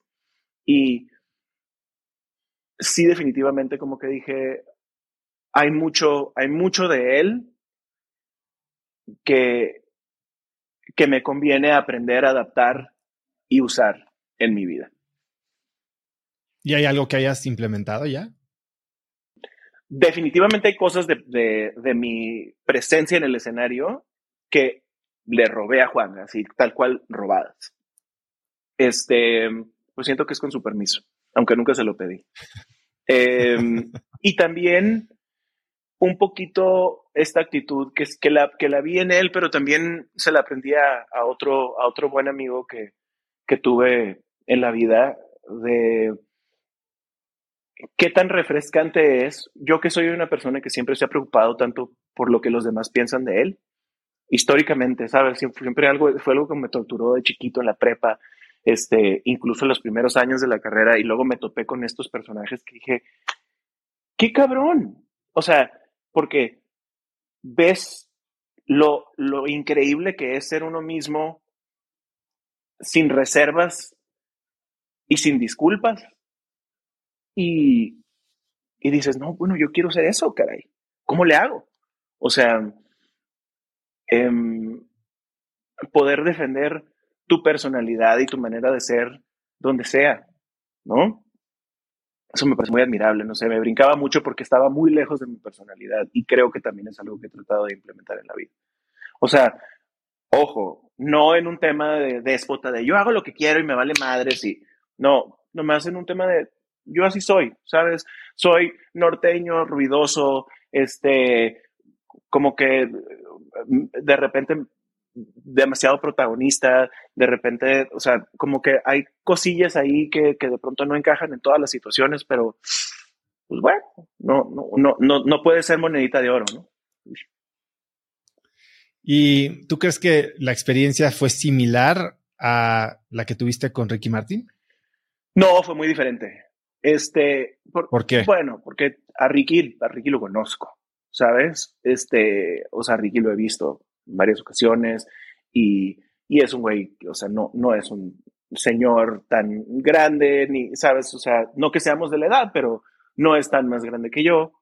Este, y, y también a Ricky crecí admirándolo de forma directa, ¿sabes? Como que Juanga, Juanga era música que oían tal vez mis papás, este, y, y, yo respetándolo y amándolo como mexicano, ¿no? Porque todos los mexicanos amamos a Juan Gabriel, pero em, no era necesariamente música que yo tuviera en mi coche, ni que, este, no sé, que, que formara parte de mi personalidad, y Ricky sí.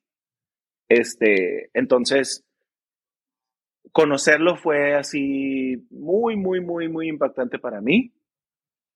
Y luego lo conocí de, de saludo y de, de, platicar 30 segundos, no sé si cuatro o cinco veces. Y luego cuando grabamos juntos, grabamos en su casa. Y, y me invitó a su casa a grabar y nos pasamos todo el día ahí. Y conocí a su familia y, y demás. Y entonces como que fue toda otra experiencia, ¿no? como que Ricky es, es un poquito, siento yo, como mi sensei, ¿sabes? O sea, no, no vamos a tener carreras similares porque no tenemos talentos ni presencias ni, ni dones similares, ¿no? Pero em, me gustaría que mi vida se, se, se, asemejara a la suya en el sentido de, de tener una carrera constante y longeva en la que estás trabajando, ¿sabes? Me gustaría, me gustaría siempre estar sacando música y siempre estar haciendo.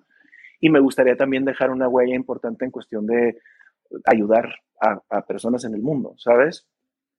Él se fue por el rollo de la, de la trata de, de, personas y, este, y a mí todavía me falta encontrar, encontrar mi camino, pero, pero sí definitivamente es una cosa que tengo clarísima que en el momento en el que de pronto decida que, que no, no es sostenible el, el, el nivel de, de, trabajo que tenemos los Rakes, ¿no? Y que, que yo creo que viene pronto también, porque pues los otros dos chicos tienen esposas y familias y, y, pues es, es real que, no es la misma ambición de siempre de, pues vamos a hacer todos los shows, vamos a hacer una gira de 250, y ahorita de, uy, no, vamos a hacer 100 nomás, y igual y no van a hacer los 100 porque es mucho tiempo fuera de casa, o sea, cambian las prioridades. Este, pero me gustaría, me gustaría que, que la mayor parte de mi tiempo se fuera a, a salpicar, ¿no? O sea, pues con lo bien que nos ha ido, me gustaría, me gustaría poder hacer eso, porque también, y es algo que hemos platicado, creo, nosotros en reuniones, eh, de pronto esta chamba, tú eres, tú eres el empresario, pero también eres el producto. Entonces es todo el tiempo hablar de ti, de cómo te ves, de cómo te sientes, de cómo se está vendiendo, pero la última canción, pero tu cara, pero tú, es demasiado, demasiado hablar de uno, ¿no? O sea, y demasiado pensar en uno mismo está de hueva. Eh, y me gustaría como por, por una cuestión de balance en la vida, los últimos varios años de mi vida, hablar solamente de otra gente, ¿no? Y dedicarme solamente a otra gente. ¿Y tú crees que esto entonces es un paras y entonces das el giro o puede coexistir? Digo, Ricky Martin lo hace coexistiendo, ¿no? ¿Cómo te ves tú? Y si dices, ok, Vivi y Julio sí están casados, los dos viven con sus familias, tienen hijos, eh, tú has expresado que tú no quieres tener familia e hijos. Eh, ¿Cómo te ves tú en 10 años? Pues sabes que ah, justo, o sea, Ricky lo hace, pero Ricky es otra especie de ser, o sea, no, es de esa gente que, que, como que el día parece que tienen más horas en el día. Yo no, no me imagino teniendo tantos trabajos y además teniendo hijos y, o sea, es muchísimo, ¿no? Pero yo creo que a mí me gustaría sí, sí seguir trabajando, pero, pero tal vez no al ritmo en el que trabajo ahora. Tal vez, tal vez hacer una gira cada cierta cantidad de años, es decir, un gironón, ¿no? Por seis meses, súper enfocado, súper, ¿no? Y luego regresamos y cada quien tiene sus proyectos y sus vidas y, sus y sus rollos, ¿no? Pero, pero no sé, no sé de cuánto tiempo estamos hablando, o sea, no, no estoy hablando a, corto ni mediano plazo, creo. Lo que también dices tú que ha sido una, un aprendizaje y, y tal vez parte del éxito que has tenido tú como persona, es que eres muy egoísta. Y egoísta tal vez en el contexto latino es algo de lo que nos podrían hasta criticar, pero creo que cuando eres egoísta en el contexto correcto y te pones a ti primero siempre, eh, pues es la única manera en la que puedes hacer lo que importa y entonces impactar a la gente que te importa, ¿no? ¿Cuándo descubriste que, a ver, ponerte a ti primero? Yo creo que, mal que bien, siempre ha sido mi naturaleza. O sea, como que sí creo que soy esta personalidad de, me gusta pensar que soy generoso, pero la neta es que solamente puedo dar cuando tengo. ¿sabes? Y cuando tengo doy un montón. Pero sí, mis necesidades tienen, tienen que estar cubiertas para poder pensar en, ¿sabes? Yo no soy el güey que se está muriendo de hambre y se come la mitad de su pan, es, esa no es mi personalidad, ¿sabes? Es como, o sea, siempre me ha hecho más sentido el, el, tema de como en los aviones, ya sabes, te tienes que poner primero la máscara y luego se la pones al niño porque si no se mueren los dos. O sea, así, así, así veo yo el mundo. Pues creo que soy, soy un poco cínico o bastante cínico. Eh, entonces, mm, toda la vida me lo han recriminado. O sea, es justo de las cosas que en mi casa, que te digo que siempre tuve papás críticos, me decían, mmm, siempre eres, siempre te sirves tú primero, siempre quieres ir adelante en la fila, siempre quieres, o sea, y así no es la vida, y así, o sea, así no le gusta a la gente. Eh, y pues vas aprendiendo a, a, navegarlo porque se me hace que no tiene nada de malo ponerse a uno primero, pero no puedes pasar por la vida pisoteando personas ni siendo como oblivious a los demás, ¿no? O sea, eh, primero porque estoy seguro que lo has platicado millones de veces en este espacio, pero nada, nadie, se, nadie se hace solo, ¿no? Todos necesitamos de un equipo considerable para, para llegar a donde queremos llegar y los equipos solamente se hacen cuando hay confianza y cuando la gente siente que los estás protegiendo. Si tú eres la cabeza de un equipo y la gente siente que en cualquier momento los sueltas o los mandas a la fregada o los pisas con un camión, pues no van a, no se van a partir la madre por ti, con toda la razón del mundo, ¿no? Em, otra de las cosas que dices, y, creo que es parte de tu personalidad, es, sin empacho, has hablado de que a ti te gusta la lana, ¿no? Eh, es una de tus prioridades, hacerla, disfrutarla, gastarla. Pero dices que cuando empezaste a tener lana, digo, vienes de una familia muy normal, eh, pero cuando empezaste a hacer lana de verdad, compraste una casa y después la despilfarraste al grado que te metiste en un hoyo. ¿Qué aprendiste de ese momento? Ah, no, que no me vuelva a pasar. O sea, porque justo una de las, de las cosas que me, uno de los 20, muchos que me cayeron en esa ocasión, estaba, estaba bien chavito. Yo ya no me sentía chavito. O sea, tenía, no sé si 25 o 26 años cuando me compré mi primera casa. Y me sentía yo, güey, o sea, haz de cuenta que me había comprado el penthouse en el plaza, güey, cállate la boca, ¿no? Me sentía muy orgulloso de mi depa. Em, y mi papá me lo hizo, mi papá es arquitecto, entonces me hizo el proyecto y este, en general estaba, estaba rayado, estaba muy chavito, pero llevaba, a ver, a los 25, 26, llevaba 8, 9 años trabajando casi. Eh, tenía una lana ahorrada que para mí en ese momento era, no me imaginaba yo que iba a ver ese dinero junto.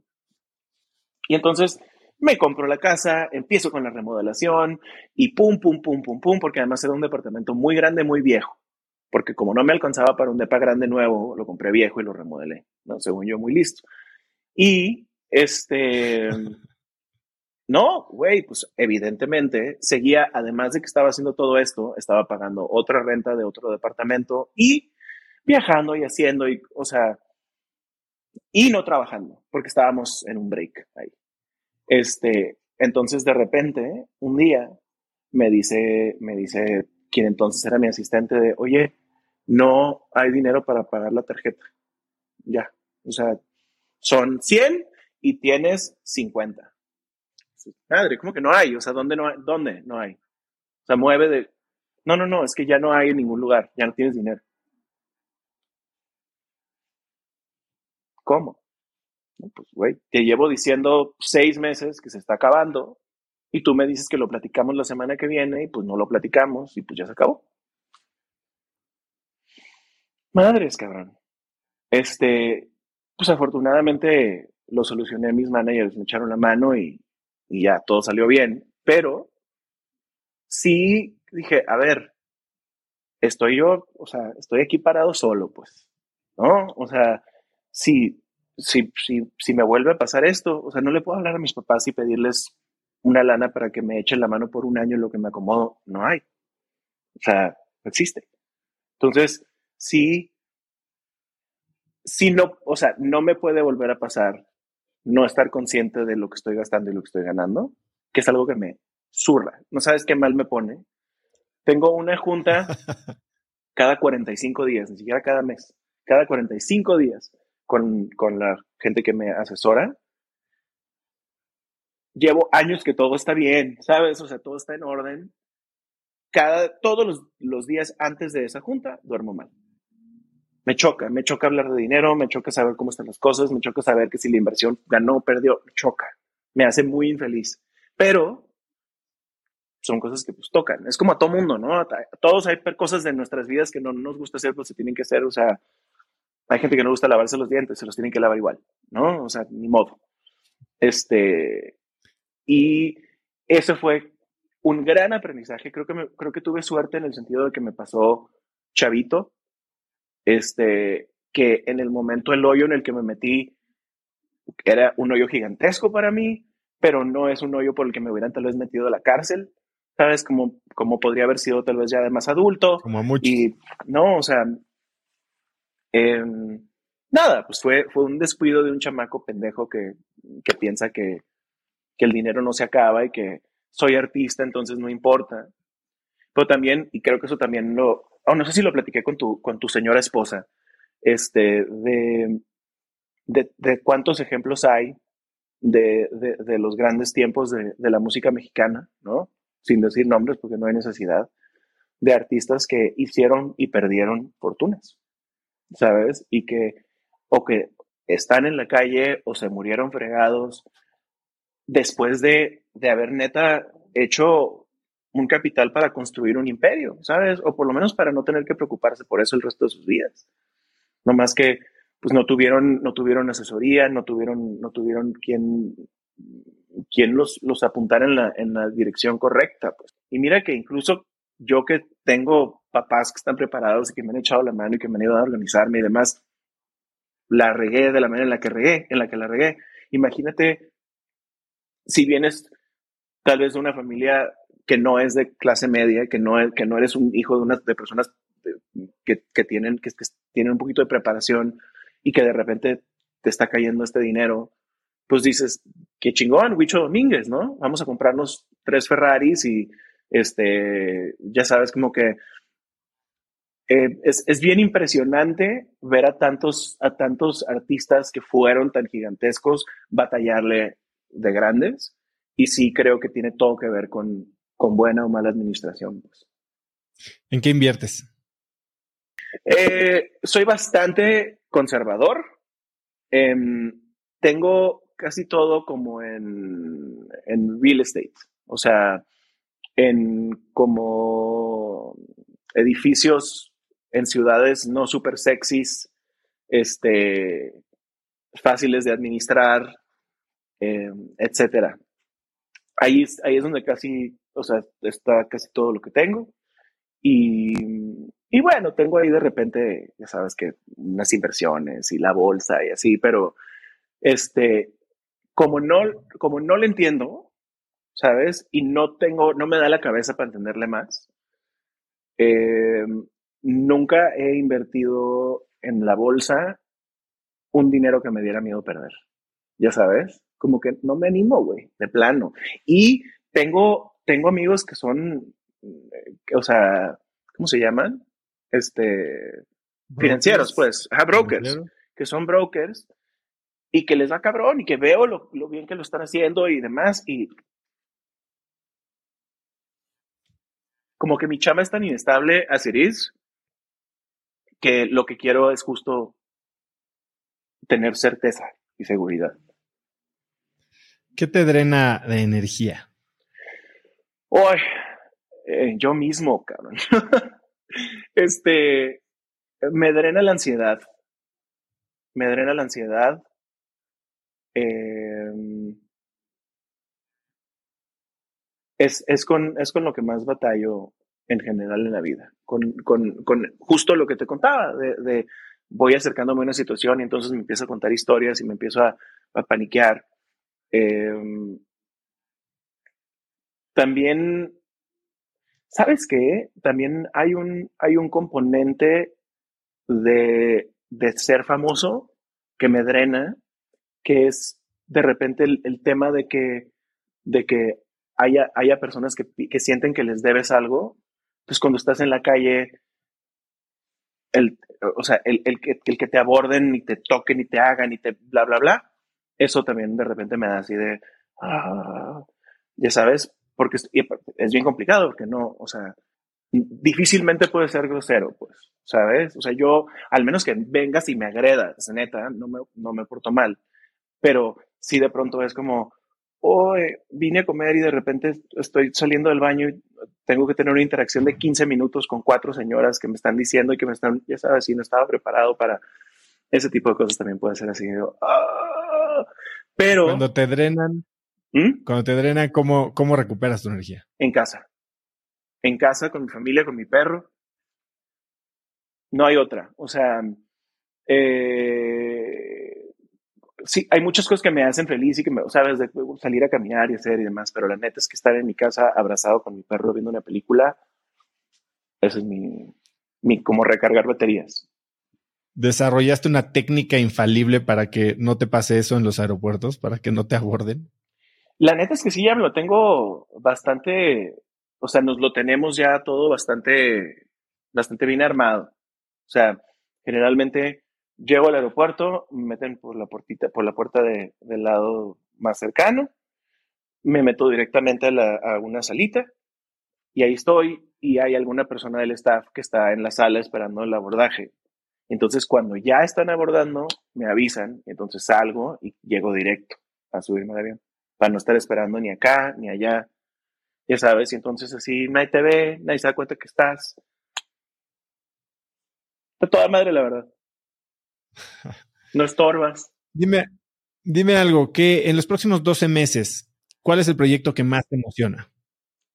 Fíjate que ahorita eh, justo estamos en un proceso donde estamos averiguando a qué, a qué queremos sonar y qué, queremos, qué banda queremos ser los próximos siete, diez años, haz de cuenta, ¿no? Porque empezamos en un mundo bien como baladoso, ¿sabes? En el mundo de sin bandera. Nos trató muy bien, luego viene el reggaetón, nos cambió la vida, pasa todo lo que pasó con, con el fenómeno del, del, género y nosotros montados en esa ola, afortunadamente.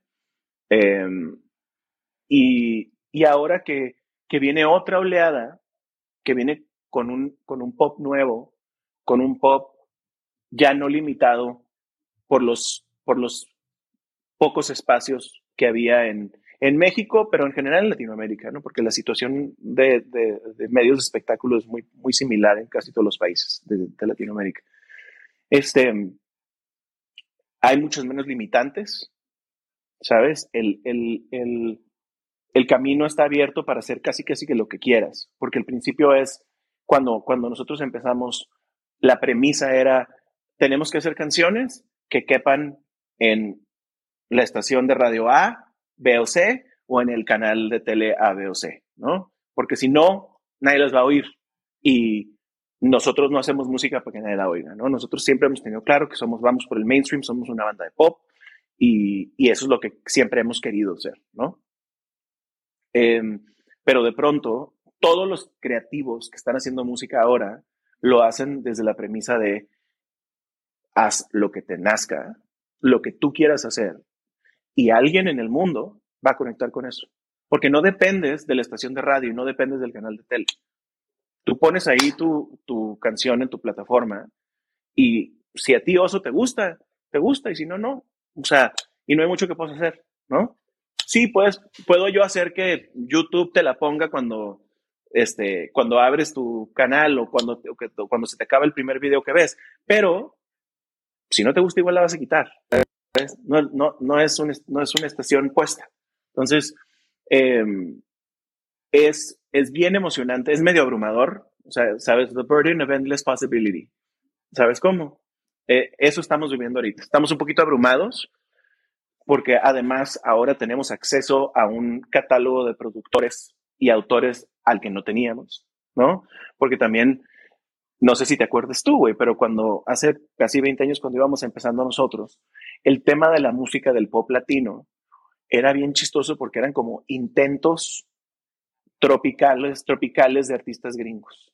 Entonces, eh, nosotros éramos Maroon 5 mexicano, Belinda era la Britney mexicana, este, Yuri era la, ya sabes, como que todo era, pero éramos versiones como no lo quiero decir, pero la neta sí un poco como copias baratas de, porque tratábamos de hacer lo que estaban haciendo los otros. Nosotros tratábamos de hacer lo que hacía Coldplay o John Mayer o Steve Maroon 5 o cosas así, pero sin los juguetes ni los productores de estos güeyes, ¿cómo crees que iba a sonar? ¿Sabes? Si su, si su track había costado 25 mil dólares y el nuestro había costado 1500, pues ¿cómo crees que iba a sonar? ¿No? Y ahorita de pronto, sí la música urbana, a quien le guste y a quien no, fue la música urbana que puso a los latinos en la, en la, en la punta de la pirámide. Y no nomás a los artistas, sino a los productores, a los autores, los, a los compositores, a todos. Entonces, de repente nosotros somos la punta de lanza. Y ya podemos nosotros hablarle al güey que le hace discos a Sam Smith y decirle, oye, queremos que nos hagas dos tracks. ¿Sabes? Antes no. Antes tenías que supergraduarte para maybe a ver si te pela Sam Smith, para maybe a ver si te producen estos güey. O sea, era muy diferente el, el, el, ambiente, pues. Entonces, considerando todas esas cosas, tenemos que encontrar un nuevo sonido y luego un nuevo concepto que vaya con él y luego ver cómo lo vamos a vender. Así que tenemos mucho que hacer los primeros, los primeros, yo creo que nos vamos a tardar el primer año en hacer el plan. Así.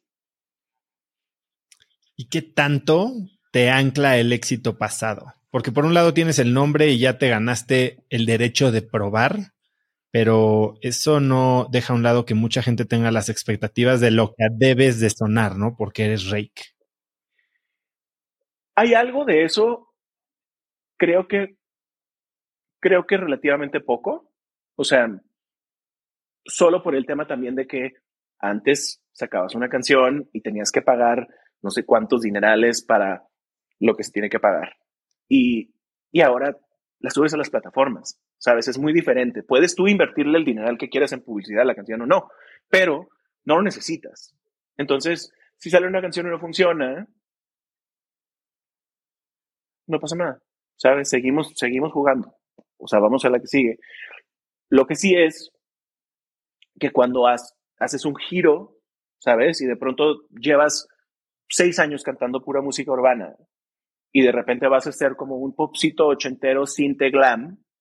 Mm, ok, o sea, sí se puede, nomás tienes que hacerlo con cuidado, tiene que haber un, algo, que, algo que sea coherente, ¿no? Un, un, puente de un lugar a otro, tiene que haber un discurso, tiene que haber una explicación, tiene que haber un todo, ¿no? Y, creo que Em, eso, es, eso es en lo que hay que trabajar, pero el neta, como dices, güey, o sea, nos respalda nuestro catálogo, nos respalda que llevamos un montón de años girando, somos una banda que siempre ha estado de gira, entonces, em, el mismo público de la banda ya sabe que sacamos, si sacamos algo y no te gustó, no te preocupes, igual te va a gustar el resto del show, ¿sabes? O sea, hay de todo, tocamos de todas las épocas, nunca hemos sido y creo que nunca seremos eh, de esas bandas que se enamoran y se endiosan con su última producción y que tocan todo el último disco y tres sencillos de los demás y el público se va como de fuck these guys, o sea, de, no, porque justo el Julio y yo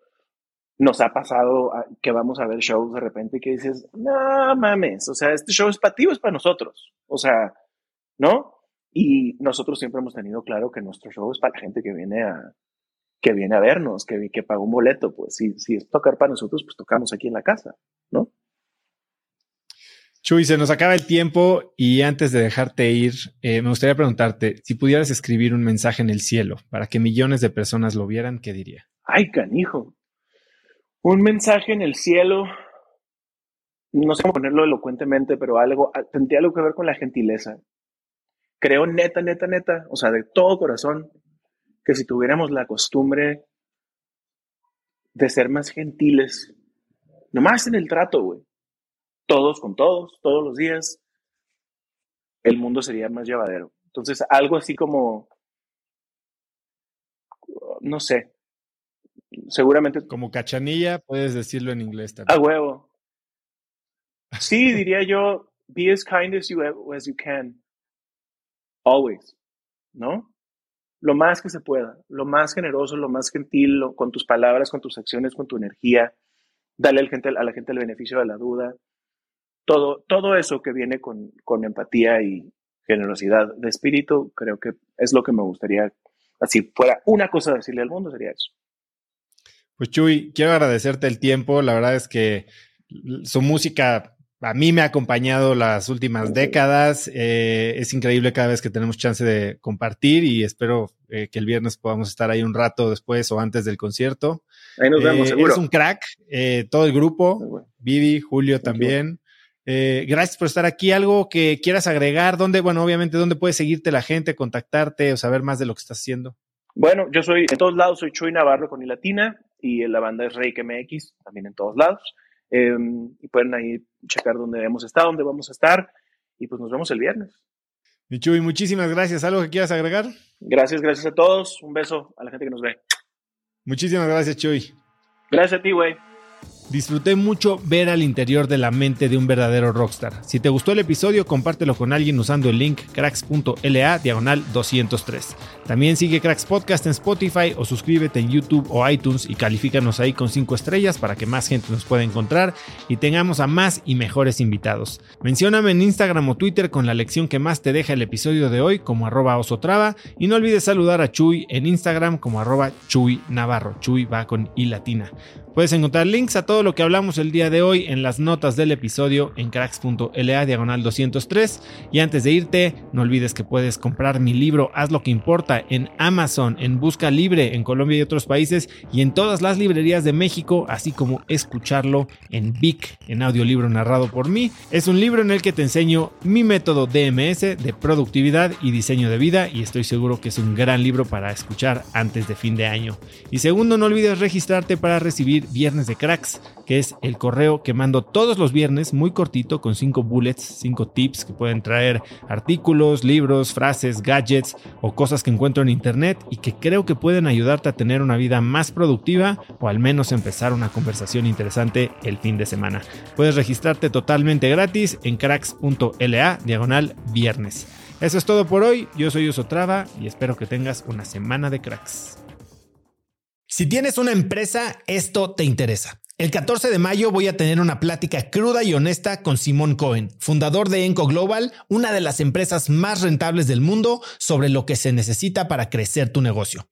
Después de muchos años en el mundo del emprendimiento y con la perspectiva de los cracks a quienes he entrevistado, hoy sé que la realidad es que no existe un secreto si es que quieres escalar. Lo que sí funciona es tener hábitos y sistemas sólidos, claridad en tus metas y aprender de quienes lo están logrando todo hoy, en tiempo real. Te invito a Business Hackers, un evento virtual en el que por primera vez Simón nos contará los detalles de su negocio para entender qué hay detrás de ese éxito y qué es lo que se necesita para replicarlo en tu propia empresa. Conéctate a Business Hackers desde donde estés el próximo 14 de mayo. Inscríbete hoy mismo en cracks.la diagonal hackers y encuentras el link en la descripción de este episodio.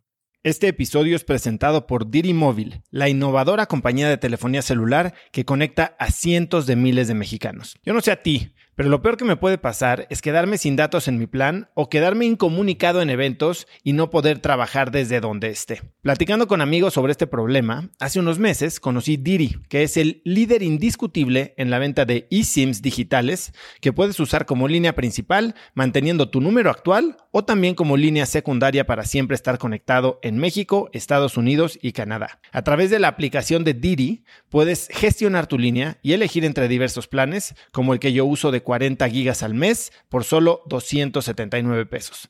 Por escuchar cracks, Diri te regala 7 días de servicio ilimitado totalmente gratis descargando tu eSIM gratis en diri.mx diagonal cracks. Diri se escribe D de dedo y R I.mx diagonal cracks.